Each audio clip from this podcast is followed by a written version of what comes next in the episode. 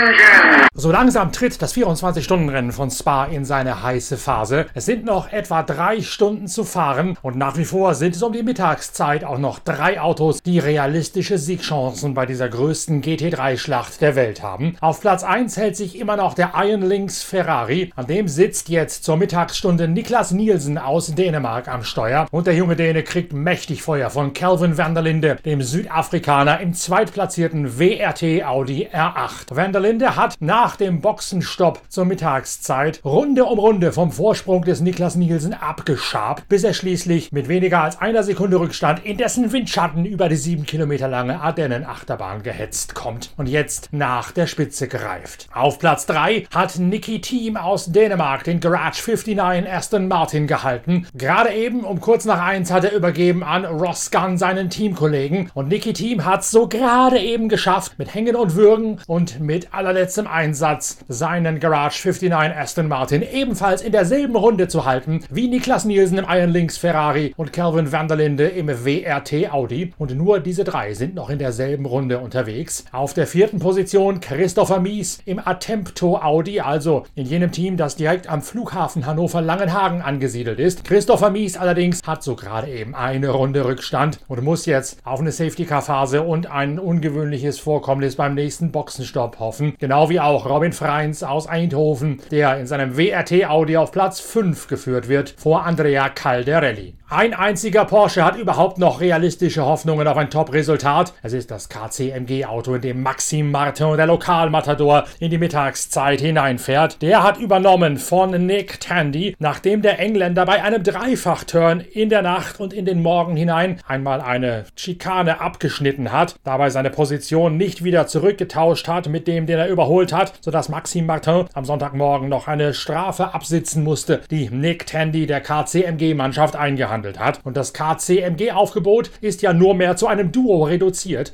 Laurenz Fantor ist zwar wieder aufgetaucht im Fahrerlager mit Schürfwunden und mit frisch genähten Gesichtswunden nach diesem Sturz von seinem Roller, nachdem er ihn ein Quadfahrer angerempelt hat. Er darf allerdings nicht mehr fahren, sodass Tandy und Martin jetzt für den siebtplatzierten KCMG Porsche dieses Rennen alleine nach Hause werden fahren müssen. Nick Tandy hat den Dreifachturn in der Nacht überstanden und das Auto auf P6 nach vorne gefahren. Einen Platz hat hat Martin durch die Strafe wieder eingebüßt. Tandy zeigt sich regelrecht gerührt nach seinem Nachtturn.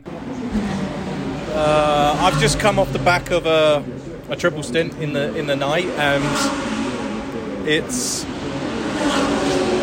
it's only it's only one driver that gets to experience going from the darkness into the daylight, and uh, and you don't often get to experience that as a, in in any 24 hour race. So um, yeah, so I think it's the first time I've, I've seen the sunrise at Spa whilst I've been out on track. So this was really cool. And uh, um, the other great thing is the car is, is running really well. The um,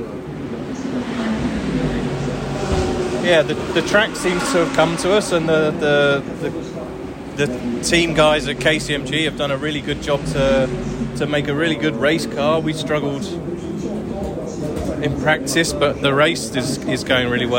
es sei nun mal so, dass nur ein einziger Fahrer in der Dunkelheit ins Tageslicht in die Dämmerung hineinfahren könne. Das sei ein ganz besonders seltenes Erlebnis und für ihn sei es das erste Mal überhaupt gewesen, dass er aus der Cockpit-Perspektive den Sonnenaufgang in Spa erlebt hätte. Das Auto laufe nunmehr 1A und die Strecke hätte sich genau so entwickelt, wie die KCMG-Mannschaft das bei der Abstimmung des Autos voraus prognostiziert hätte. In der Qualifikation auf eine schnelle Runde sei man zu lang langsam gewesen. Dafür sei allerdings das Tempo über die Dauerläufe, über die Turns hinweg umso besser und das sei verheißungsvoll für den Rest des Rennens. Ihr fragt euch zu Recht, wo ist Klaus Bachler geblieben mit Christian Engelhardt und Matteo Cairoli? Die waren nämlich auf der sechsten Position unterwegs am frühen Morgen. Dann allerdings gab es Bremsprobleme. Und dann ist, äh, wir waren auf B6, aber dann kam leider das Problem äh, mit der Bremse. Äh, außen nicht. Das Pedal wurde lang, ähm, aber ja, äh, Im Ende hilft es eh nichts. Wir haben gehofft, dass er Full Course Yellow kommt, äh, ist aber nicht mehr ist nicht gekommen. Wir haben dann müssen äh, stoppen, wir sind äh, fast ans Stint gefahren mit wirklich äh, der Bremse am Limit. Ähm, haben dadurch viel Zeit verloren und das Problem war, dass äh, danach auch das relativ lang gedauert hat, dass man ähm, dass, dass die Luft aus dem System rausbekommen haben. sodass das Dynamic-Team zwar noch versucht hat, das Auto zu reparieren, letztlich aber den Wagen doch zurückziehen musste.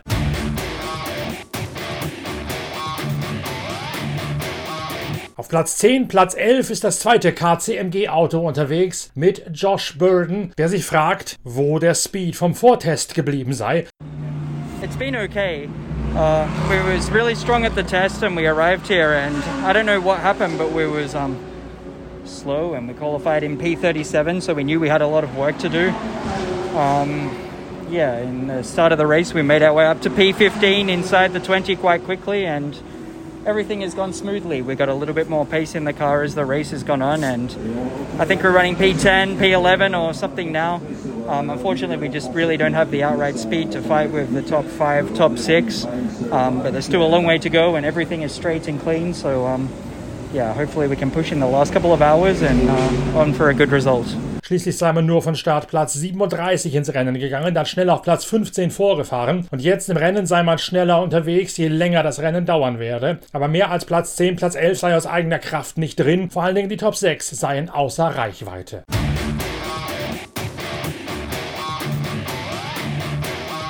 Spannend zu beobachten wird sein, wie das Rennen strategisch weiter angegangen wird, denn die WRT-Mannschaft des zweitplatzierten Audi hat die Taktik bei der Fahrerreihenfolge bereits umgestellt. Man hat, als man Morgenluft gewittert hat, gegen kurz nach elf Dries Fantor noch einmal außerplanmäßig ins Auto gelassen. Der jüngere Bruder von Porsche-Werksfahrer Laurenz Fantor ist nämlich klar das schnellste Eisen in der Besatzung des WRT Audi mit der Nummer 32. Dries Fantor hat den Iron Links Ferrari eingeholt und dann an Kelvin van der Linde übergeben gegeben nach einem Kurzeinsatz, sodass Calvin van der Linde jetzt weiter Jagd auf Niklas Nielsen machen kann. Die Taktik von WRT sieht dann vor, dass Dries Fantor im Endspurt gegen Alessandro Pierre Guidi im Iron Links Ferrari eingesetzt werden soll. Dann sind die beiden schnellsten Fahrer der ersten zwei Platzierten unterwegs und Dries Fantor, der junge Belgier, ist normalerweise schneller als Alessandro Pierre Guidi. Wenn also das Rennen jetzt einigermaßen geradeaus zu Ende läuft, dann gibt das ein Duell auf Biegen und Brechen mit den beiden besten GT3-Fahrern in der erweiterten Spitzengruppe hier hier. Bei Aston Martin ist Ross Gunn jetzt drin und nach wird Marco Sörensen übernehmen. Und beim viertplatzierten Audi-Team, das aber eine Runde Rückstand hat, fährt Christopher Mies gerade bereits einen Endlos-Turn, um dann nachher noch einmal wieder zu übergeben an Mattia Drudi.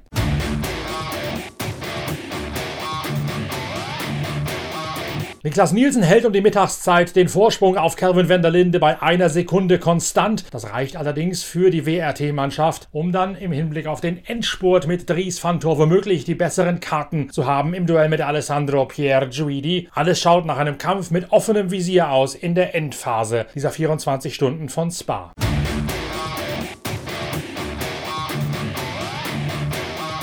Aus dem Krankenhaus von Lüttich hat sich mittlerweile Jack Aitken zu Wort gemeldet. Der liegt dort vollgepumpt mit Schmerzmitteln und moniert einen Schlüsselbeinbruch, einen gebrochenen Rückenwirbel, der allerdings stabil liege und nicht operiert werden müsse, sowie eine Lungenquetschung. Das sind die Folgen von dem Horrorcrash, unter anderem auch mit Kevin Estre in der Anfangsphase. Jack Aitken ist der einzige der drei Fahrer, die überhaupt noch im Krankenhaus verbleiben müssen. Frank Pereira ist ebenso wieder draußen wie der dritte Mann, der involviert gewesen ist in diesen Unfall. Der zweite aus dem Ferrari Aufgebot, nämlich Davide Rigon.